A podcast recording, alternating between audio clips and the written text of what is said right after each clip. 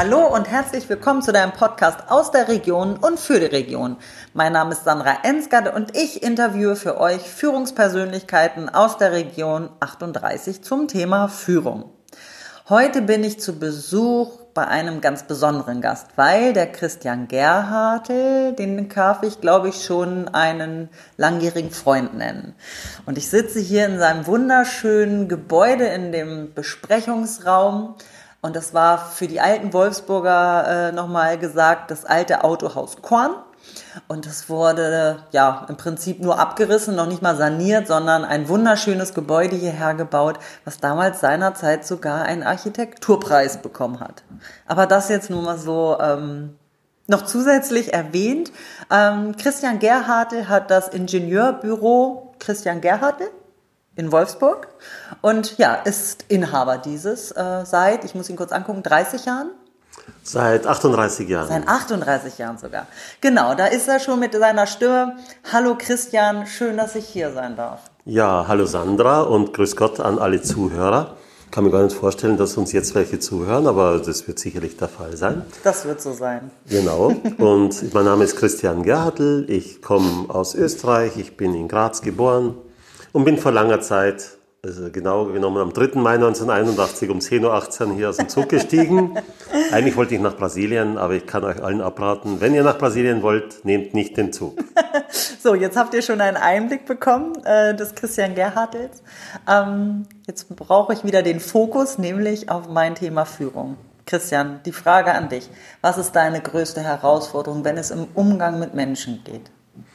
Ja, äh, der Umgang mit Menschen ist ja etwas sehr vielschichtiges und wie du richtig sagst, eine große Herausforderung. Es gibt ja unendlich viele unterschiedliche Menschentypen und ich möchte nicht einmal ausschließen, dass ich mich nicht über die letzten Jahre, ich bin jetzt 63 Jahre alt, mich vielfach äh, verändert, gehäutet und, und, und modifiziert habe. Ob von selbst oder bedingt durch meine Umwelt. Und äh, die Kunst ist im Grunde, jeden Menschen so zu nehmen, wie er ist.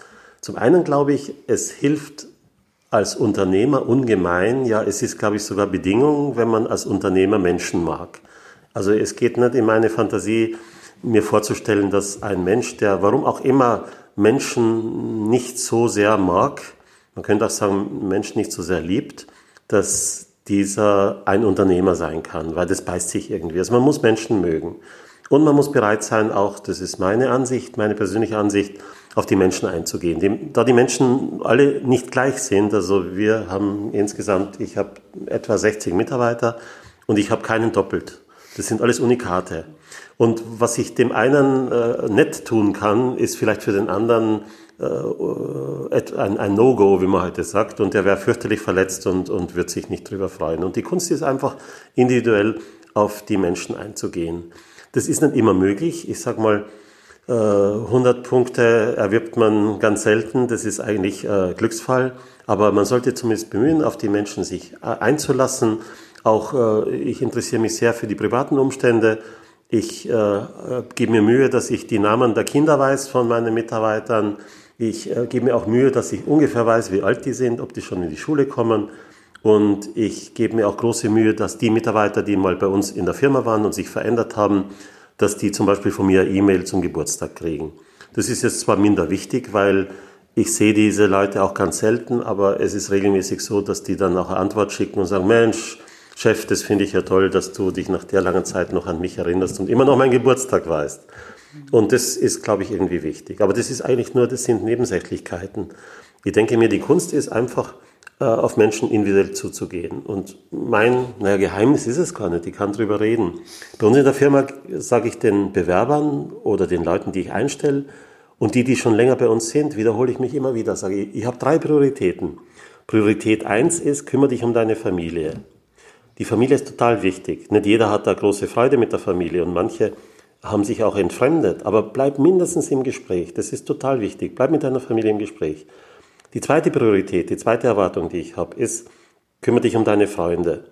Die meisten unserer Mitarbeiter sind ja noch jung und die werden noch viele Freunde gewinnen. Aber ich denke, was mich betrifft, der oder diejenige, die mir mal das Händchen hält, wenn es mir nicht gut geht, die kenne ich wahrscheinlich schon. Ich weiß natürlich nicht, wer kommt. Es äh, gibt ja Terminüberschneidungen. Manch einer hat nicht Zeit, ein anderer kann kein Blut sehen. Gibt ja individuelle Talente. Und das drittwichtigste, man ahnt es schon, ist, sei fleißig für unsere Firma, weil so verdienen wir unser Geld.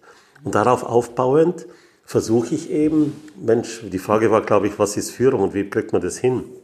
Ich sehe mich eigentlich jetzt nicht als Führer, ja, schon als Anführer, aber ich versuche, die Mitarbeiterinnen und Mitarbeiter so auszurüsten, so zu befähigen, dass sie ihr Ding selber machen. Wenn ich meine Mitarbeitern, wie gesagt 60 Leute, wie beim Militär morgens einen Appell mache, so stelle ich mir das jetzt vor, und jedem Einzelnen sagt, was er über den Tag machen muss, das ist doch, das wird doch nichts, das geht doch in die Hose. Es weiß doch jeder selber, was er machen muss und jeder kennt selber seine Projekte. Und die Mitarbeiter haben von mir ein großes Vertrauen, die haben ein ganz ein hohes Limit. Wenn ich einmal auf Dienstreise gehe, sage ich immer, ja, seid schön fleißig und, und verkauft die Firma nicht so billig. Was anderes kann ich denen gar nicht sagen, weil die kennen doch ihr Ding. Trotzdem hat jeder Mitarbeiter, jede Mitarbeiterin eine Garantie bei mir, wenn er mal überhaupt nicht weiter weiß. Auch privat. Es sind ja manchmal Sachen, wo einer sagt, mein Auto ist verreckt und ich habe kein Geld für ein neues. Dass wir uns gemeinsam überlegen, wie kriegen wir die Kuh vom Eis, wie können wir das lösen. Also es gibt ein Garantieversprechen, wenn du nicht mehr weiter weißt, ich helfe dir. Und es gibt auch das Versprechen, dass wenn mal was in die Hose geht, und das kommt immer wieder mal vor.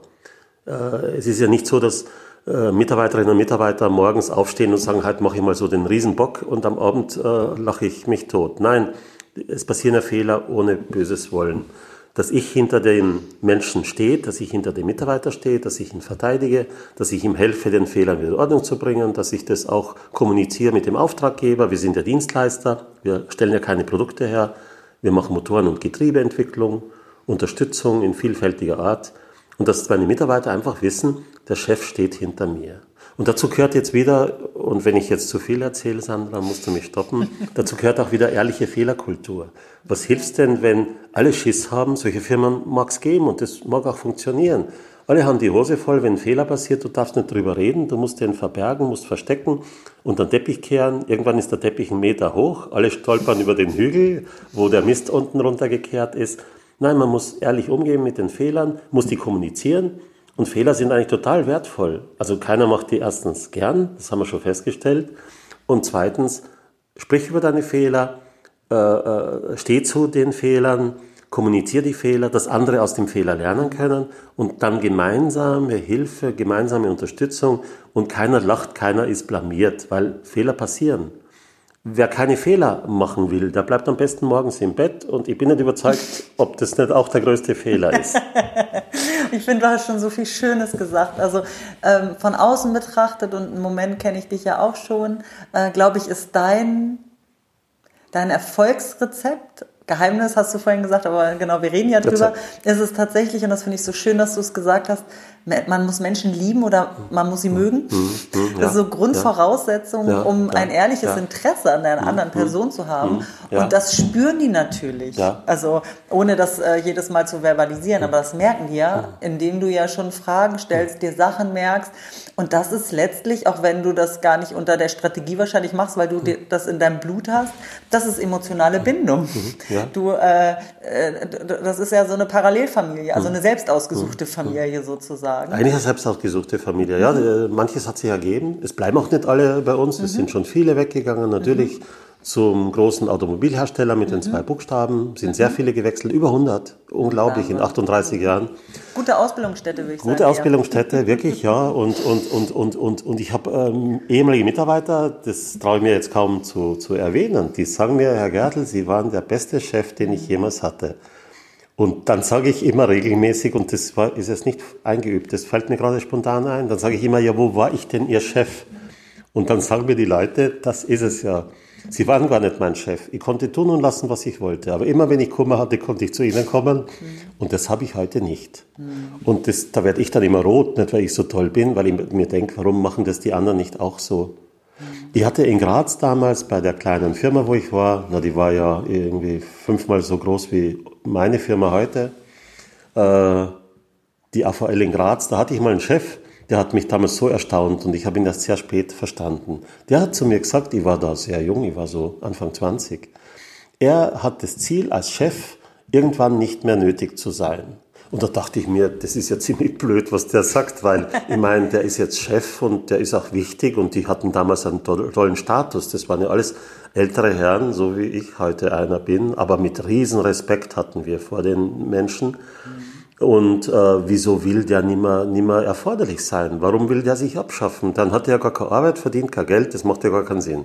Und heute verstehe ich erst, das ist doch genial, wenn man sich als Chef, wenn man als Chef nicht mehr nötig ist, ja. dann kann man mal eine Woche Urlaub machen, dann kann man mal einen halben Tag spazieren gehen.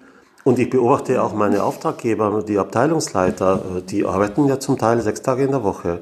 Und ich sag dann manchmal gespielt naiv, ja wieso, Herr Doktor, wieso arbeiten Sie denn sechs Tage die Woche? Das, was Sie leisten, jeden Tag, da müsste doch reichen, dass Sie vier Tage arbeiten und den fünften Tag durch den Versuchsbau, durch die Werkstatt, durch den Versuch gehen und mit den Leuten reden.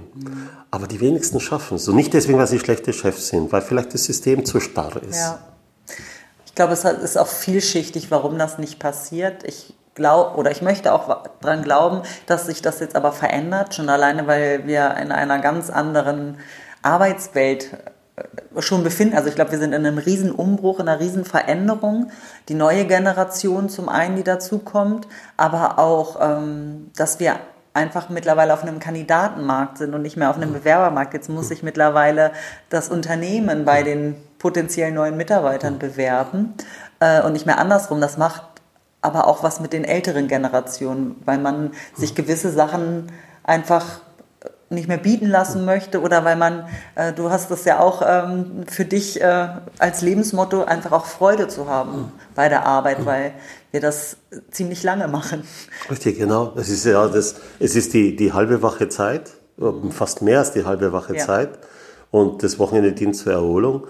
Es ist schon so, dass äh, man da behutsam vorgehen soll und sich eben auch was suchen soll, was einem Freude bereitet. Mhm. Wir finden Gottlob bisher genügend Talente. Mhm. Also ich muss sagen, völlig Oldstyle und völlig analog. Wir haben keine Homepage. Wer uns sucht, findet irgendwelche komischen Branchenverzeichnisse ich habe das ganz bewusst gemacht, weil wenn, wenn sich jemand bewirbt und sagt, ich bewerbe mich bei Ihrem Unternehmen, weil ich über Ihre Homepage auf, ihre, auf Ihr Unternehmen gestoßen bin, ja, das muss eine Verwechslung sein, wir sind es nicht. Und ich lade auch immer die jungen Talente ein, ja, wenn Sie uns kennenlernen wollen, kommen Sie mich ja. besuchen. Und äh, wir machen immer drei Termine für dieses, ja, wie nennt man das? Äh, Coaching, Human Resources Finding, irgendwie so. Äh, wir machen immer drei Termine. Der erste Termin ist zum Kennenlernen, da erzähle ich alles von uns und der Bewerber erzählt alles von sich. Und der zweite Termin, da spricht man schon ernsthafter über die Geschichte. Und der dritte Termin ist eigentlich, da bringt der Bewerber seinen Vertrag. Weil wenn ich bei einem sicher bin, dann mache ich das ziemlich perfide, ist das das richtige Wort? Wenn ich mir äh, äh, sehr sicher bin bei einer Bewerberin oder beim Bewerber, dass der bei uns passt, zu uns passt, und es passt längst nicht jeder zu uns, dann sage ich, passen Sie auf, ich habe mich entschieden. Ich habe jetzt einen Arbeitsvertrag, den lese ich dann vor und dann unterschreibe ich den. Und das ist meine Bewerbung bei Ihnen. Mhm. Denn Sie haben eine tolle Bewerbung geschrieben, weiß ich wie viele Seiten und mit Zeugnissen, manche sind beglaubigt, die finden das alles großartig. Und jetzt gebe ich Ihnen meine Bewerbung und das ist mein Arbeitsvertrag. Und es ist mir schon passiert, dass einer äh, gesagt hat, nein, er hat sich anders orientiert. Ne, er ist Künstlerpech. Aber ich möchte einfach mir diese Talente sichern. Mhm. Und finden uns die Leute witzigerweise über Mund-zu-Mund-Propaganda. Ja. Mhm. Denn ich habe oft Mitarbeiter, die haben, die kennen jemanden aus der Nachbarschaft oder aus dem Haus oder aus, aus dem Bus ist mir schon passiert. Die kommen aus, dem Braunschweig, aus Braunschweig mit dem WVG-Bus nach Wolfsburg und sprechen, werden da angesprochen. Und die sagen, oh, ich habe einen tollen Job, bewerben Sie sich mal bei meinem Chef. Sie können ihn anrufen, ich kann Ihnen die Nummer geben. Und die melden sich dann. Und das ist immer ziemlich cool, weil die kommen dann natürlich unsicher erstmal hierher. Und ich sage immer, nehmen Sie gute Laune mit, Sie brauchen sich jetzt nicht vorbereiten, wir wollen uns nur kennenlernen. Ne? Und das funktioniert eigentlich. Ja. Wir kriegen aber allerdings ganz spezielle Leute durch. Also ich sage mal so, diese High Potentials, wie das heißt, lauter Eins im Zeugnis, die gehen gern zu Unternehmen mit zwei Buchstaben. Mhm. Dazu haben wir zu viele Buchstaben, glaube ich, als dass die gern zu uns kommen. Das ist meine, meine, meine stümperhafte Erklärung. Und wir kriegen halt die Talente, äh, wissen Sie, und äh, Sie dürfen da draußen jetzt, äh, die uns zuhören, nicht glauben, dass ich total gaga bin. Wir suchen Talente, die auch äh, Fehler haben dürfen. Wenn einer 20 Semester studiert hat, das muss doch einen Grund haben. Wenn ich frage, erzählen Sie mir Ihre Geschichte, jeder, der 20 Semester studiert hat, hat eine Geschichte. Ja. Da hat mir mal einer erzählt, zum Beispiel, der wurde bei dem großen Unternehmer mit den zwei Buchstaben abgelehnt. Klar, geht ja gar nicht, 20 Semester Maschinenbaustudium. Und da habe ich gesagt, was ist der Grund? Ja, es ist so, seine damalige Freundin, heutige Frau, die ist schwanger geworden. Er wurde Papa. Na, und die war Lehrerin. Naja, da ist sie arbeiten gegangen und er hat mit Baby studiert. Mhm. Das ist eine Geschichte, das ist mhm. eine Story. Ja. Und er konnte rechnen, der war so in Mathe gar nicht so schlecht, weil der konnte rechnen, was verdient seine Frau, was verdient er, nämlich nichts. Und der, der war ganz lange bei uns. Und als er dann sechs Jahre bei uns war, dann ist er zu dem Unternehmer mit den zwei Buchstaben gewechselt, ja, weil dann waren plötzlich diese 20 Semester ziemlich wurscht. Ja. Und das ist eigentlich, was das Leben auch so schön macht. Ich sage auch immer, du kannst Menschen nicht besitzen. Hm. Viele Menschen machen den Irrtum, dass sie glauben, sie besitzen Menschen, das geht regelmäßig in die Hose. Ich glaube, du kannst Menschen nur leihen. Von wem weiß ich nicht, vom lieben Gott oder wer da zuständig ist. Ich habe keine Ahnung. Das ist alles nur auf Zeit und du musst einfach eine gute Zeit miteinander verbringen, dem anderen Menschen Freiraum geben, Entfaltungsspielraum geben. Deswegen eben diese Freiheit. Führung ist an der langen Leine, und das ist gar keine Leine, das ist ein Zwirnsfaden, sage ich immer. Und der Zwirnsfaden dient zur Kommunikation. Das heißt, da kann auch der Mitarbeiter dran ziehen. Und wenn ich dieses Ziehen spüre, dann nehme ich Kontakt mit ihm auf und sage, Mensch, Sie haben gezogen, äh, was kann ich für Sie machen? Im Grunde bin ich der Diener meiner Mitarbeiter. Das finde ich einfach eine schöne Ergänzung zu diesem, zu dieser Redewendung, wo man ja sagt, ne, an einer langen Leine führen. Ja. Das finde ich einfach schön, weil es ist ja tatsächlich so. Das heißt ja nicht, dass man nicht in Kontakt ist sondern einfach nur, dass man nicht permanent im ähm, Austausch ist und Anweisungen befolgt. Ähm, ja, und nochmal zu dem, ähm, dass ihr ja da spezieller seid oder keine Homepage und so, ähm, da möchte ich einfach noch, äh, also wer mich kennt und auch weiß, was ich lehre oder was meine Philosophie ist, wo ich immer sage, Social Media müsste präsent sein, ähm, dazu stehe ich nach wie vor, aber ich weiß auch drum, dass ihr einfach eine ganz andere Philosophie habt, dass ihr es wirklich geschafft habt, auch eine Sog, einen Sog herzustellen, beziehungsweise du es wirklich auch geschafft hast, dass deine Mitarbeiter sehr, sehr gut über dich sprechen, über das Unternehmen und sie, wie du schon gerade selber sagst, dann beispielsweise im Bus im Prinzip die neuen Mitarbeiter rekrutieren und äh, an die Leute da draußen. Also von daher, das ist, das kann man nicht einfach kopieren. Das ist so eine DNA äh, Christian Gerhardt. Äh, das macht mich verlegen. Das stimmt, mir passiert, mir ist schon passiert, dass ich bei Aldi einkaufe, äh, keine Schleichwerbung. Neben uns ist ein Markt mit freundlichen Mitarbeitern und mir ist schon passiert, ich kaufe da Sachen ein am Abend und so sagt die Kassierin, die ich nicht kenne, ich weiß, wer sie sind. Sie sind unser Nachbar. Und ich weiß, dass sie ein toller Chef sind, weil die Mitarbeiter das erzählen. Da denke ich immer, Mensch, was erzählt die? Die kennt mich gar nicht. Ne? Wunderschön. Und das ist echt total schön. Absolut, absolut. Da hast du wirklich, ja, weil du einfach so bist, wie du bist und äh, da, ich glaube, dich wenig von außen gar nicht verbiegen lässt.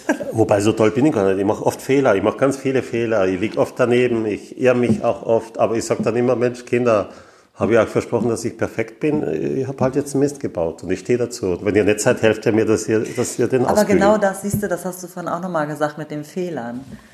Dass du das so transparent machst und dass du selber als Inhaber, als wie auch immer, Chef, Vorgesetzter, Führer sagst, sorry, auch ich mache Fehler. Wir mhm. machen doch alle Fehler. Da, und das wissen wir. Mhm. Nicht nur mhm. eigentlich, das wissen wir auch. Aber der Umgang damit, darum geht's doch. Und dass man das nicht unterm äh, Teppich kehrt, du hast es vorhin so schön gesagt, sondern dass ab auf den Tisch damit und lass uns drüber sprechen. Lass uns daraus lernen aus ich, den Fehlern. Ich denke mir, dass wenn ich die Fehler, also ich, ich mache jetzt nicht so viel Fehler, aber mir sind sie zu viel, mhm. weil ich ja da auch sehr selbstkritisch bin und ich, ich, weiß, dass ich beobachtet werde und aus Höflichkeit wird das aber nicht kommentiert, wenn ich mal da, voll daneben liege. Mhm. Aber würde ich jetzt darauf Wert legen, dass ich die Fehler halt ja verdecke, verheimliche und dann Teppich kehre, das würde vielleicht auch ansatzweise mit viel Mühe, mit viel Energieverbrauch gelingen. Aber das würde, glaube ich, meine Autorität ankratzen. Weil die Kollegen würden ja das beobachten und die würden das dann noch erzählen, Mensch, weißt du, was ich gestern mhm. gesehen habe? Der Chef hat doch mhm. da, der war so ungeschickt, der ist da gegen den Baum gefahren, keine Ahnung, mhm. weiß ich nicht. Oder, oder hat sein Auto geschrammt, ist gegen den Randstein, ich weiß es nicht das kostet doch viel Zeit und, ja. und das würde dann sich rumsprechen und das würde doch meine Autorität unausgesprochen viel stärker ankratzen, als wenn ich sage, ach Kinder, mir ist ja gestern ein Blödsinn passiert. äh, ja, sowas, sowas, äh, da muss man stehen dazu bist du ja dann auch die Vorbildfunktion, weil sie gehen dann ja auch so mit ihren Fehlern ja. um. Wenn du anfängst zu vertuschen, vertuschen cool. die das auch. Also ich sage auch immer bei uns im Führungskräftetraining, ihr seid auch der Spiegel eurer Mitarbeiter. Mhm. Mhm. Also wenn die da anfangen, irgendwie mhm. schlecht zu performen, demotiviert zu sein, mhm. schaut auf euch selbst, was ist bei euch los. Richtig. Sehr das schön. Ist, das ist gut formuliert, ja. Ja. Lieber Christian, ich würde gerne zu meinen bekannten äh, kurzen, knappen Fragen kommen. Was meinst du, was sind drei Dinge, die du jeden Tag brauchst? Gibt es das? Och, äh, das ist eine gute Frage. Ähm, eine schwierige Frage eigentlich. Also die Antwort ist zumindest sehr schwierig. Mhm. Also, also die ich jeden Tag brauche. Ich brauche Freiraum. Ja. Ich komme also als einer der Letzten ins Büro. Ich komme um neun und gehe um zehn. Abends, äh, wohlgemerkt ja, abends. Ja, ja, genau, genau. 10, 10 p.m.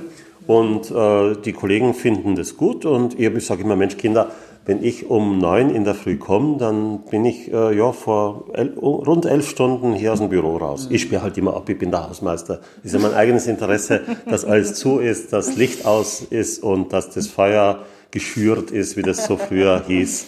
Und ich vielleicht noch Zettel verteile, wenn morgen was Wichtiges ist ich schreibe gerne einen Zettel, weil dann kann ich ein Smiley drauf machen. Gut, mit einer E-Mail kann ich auch ein Smiley machen, aber ich mache da noch irgendwie Figur dran, irgendwie so ein, ein Grinske-Gesicht oder so. Mhm. Und, und das ist mir eigentlich wichtig. Mhm. Und, und der Freiraum ist mir wichtig, ja. das ist das Wichtige. Ich meine, jetzt äh, wichtige Dinge, Zähne putzen, duschen, klar. Schön den Klamotten anziehen, die zum Tag passen und nicht zu Mittag draufkommen, dass es 0 Grad hat, aber das Hemd irgendwie zu wenig ist. Das kommt auch mal vor.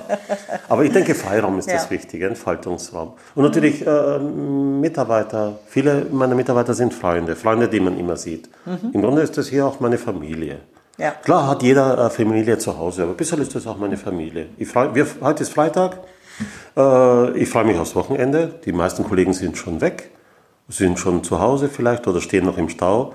Und, aber ich freue mich auf Montag, weil da sieht man sich wieder. Ja, da hast du schön gesagt. Finde ich schön. Waren aber jetzt nicht drei Dinge. Das macht nichts. Bei dir bin ich großzügig. Wie kriegt man dich auf die Palme, Christian? Oh, das ist sehr schwierig. Wir haben vorhin schon Ja, genau, wir haben schon genau. vorher gefaxt. Ich habe gesagt, wie kriegt man mich auf die Palme? Also Bananen könnten mich auf die Palme bringen, Kokosnüsse können mich auf die Palme bringen.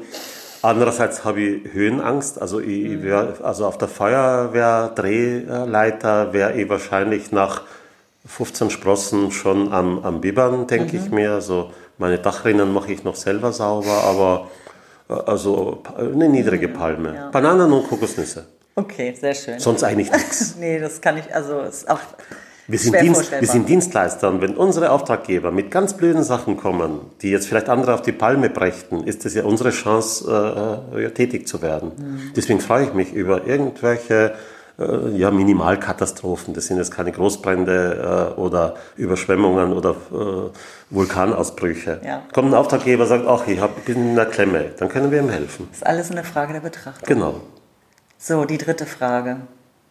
Was würdest du dem 18-jährigen Christian mit auf den Weg geben, wenn du ihn treffen würdest? Puh, also äh, ich habe mit 18, ich war Spätentwickler. Ich war also sowas von verpeilt, glaube ich. Ich war immer ganz brav, braves Lämmchen. Äh, nicht ausgebrochen, nie in der Disco gewesen. Nein, aber vielleicht mit 20 oder so. Äh, ich würde eben sagen, suche dir eine Arbeit, die Freude macht und du brauchst dein Leben lang nicht zu arbeiten. Und das ist mir eigentlich weitgehend gelungen. Also es sind nicht 100 Prozent, aber jetzt wirklich glaubt mir das, zu 92,3 Prozent äh, brauche ich nicht zu arbeiten. Mhm. Und der Rest ist halt so ein bisschen, ja, es gibt halt ja Regularien, es gibt äh, Abrechnungen, Projektabrechnungen. Es gibt Diskussionen mit Auftraggebern, die sagen, ja, aber ich habe das Projekt überzogen, ja, wir haben aber die Leistung gemacht, ja, aber trotzdem, Leistung ist gut, aber zu lange gebraucht oder so. Das sind halt Sachen, die gehören aber dazu. Es ist nicht jeder Tag gleich lustig, aber es sollte überwiegend Freude machen. Mhm. Ich überlege gerade, kannst du den Zuhörern mit auf den Weg geben, wie du es schaffst, wenn, es, wenn du einen Tag hast, an dem du nicht ganz so viel Freude hast? Wie kriegst du den geswitcht für dich? Das ist eine gute, wieder in die Freude zu also, kommen? also sehr pragmatisch, das funktioniert, spazieren gehen. Mhm. Ich, ich mache es viel zu selten, aber mhm. ich sage mal, wenn es nicht gerade draußen äh, äh, es waagerecht regnet, mhm äh, einfach äh, äh, einen Mantel anziehen oder Jacke anziehen und einfach zehn Minuten, wir sind hier in Wolfsburg-Westhagen in der Nähe vom Stadtwald, mhm. einfach spazieren okay. gehen, durch okay. den Wald, auf andere Gedanken kommen. Okay. Das, das, das äh, dämpft den Stress mhm. und man kommt auch auf, auf optimistische Gedanken. Also Natur, auch äh, die Energie zu ja. nutzen da draußen. Ja, auch, auch. Und ich glaube, schwierige Entscheidungen immer Nacht drüber schlafen. Ich sage Mhm. meinen Leuten immer, auch, auch bei Angeboten, wenn ich mich bewerbe bei den Bewerbern, Mhm. dann sage ich immer, ich nehme aber Ihre Zusage jetzt nicht an. Manche sagen, ja, oh, ja, unterschreibe ich jetzt. Möchte ich nicht. Nein, schlafen Sie eine Nacht drüber. Wenn Sie eine Waschmaschine kaufen, sage ich, und die Leute sagen Ihnen, der Preis, der gilt nur hier und jetzt. Und Sie müssen, wenn Sie hier aufstehen, ist der Preis nicht mehr relevant. Mhm. Ja. Mhm. Dann ist da was faul dran. Eine Nacht drüber schlafen, Okay. das ist immer gut. Und oft ist es ja auch so, viele Probleme haben sich am nächsten Tag eigentlich auch relativiert, außer Mhm. Zahnschmerzen. Nicht, das kann man nicht, da kann man nicht immer nur drüber schlafen, das stimmt. Super. Ich danke dir sehr für das Gespräch, Christian. Es hat mir wieder sehr, also was heißt wieder? Es hat mir eine sehr große Freude gemacht, aber wir reden ja sowieso regelmäßig miteinander und tauschen uns aus. Danke für all jene, die bis zum Schluss zugehört haben und nicht schon irgendwo mittendrin spazieren gegangen sind. Ja, genau. Ja, genau. In diesem Sinne, ähm, vielen Dank tatsächlich, dass ihr wieder dabei wart. Ich hoffe, es hat euch gefallen. Äh, Christian hat auch nochmal, finde ich, ganz andere Aspekte und Sichtweisen, was das Thema Führung und Unternehmertum ähm, betrifft. Ähm, ja, und in diesem Sinne freue ich mich natürlich, wenn ihr wieder dabei seid beim nächsten Mal. Habt euch wohl, eure Sandra. Tschüss.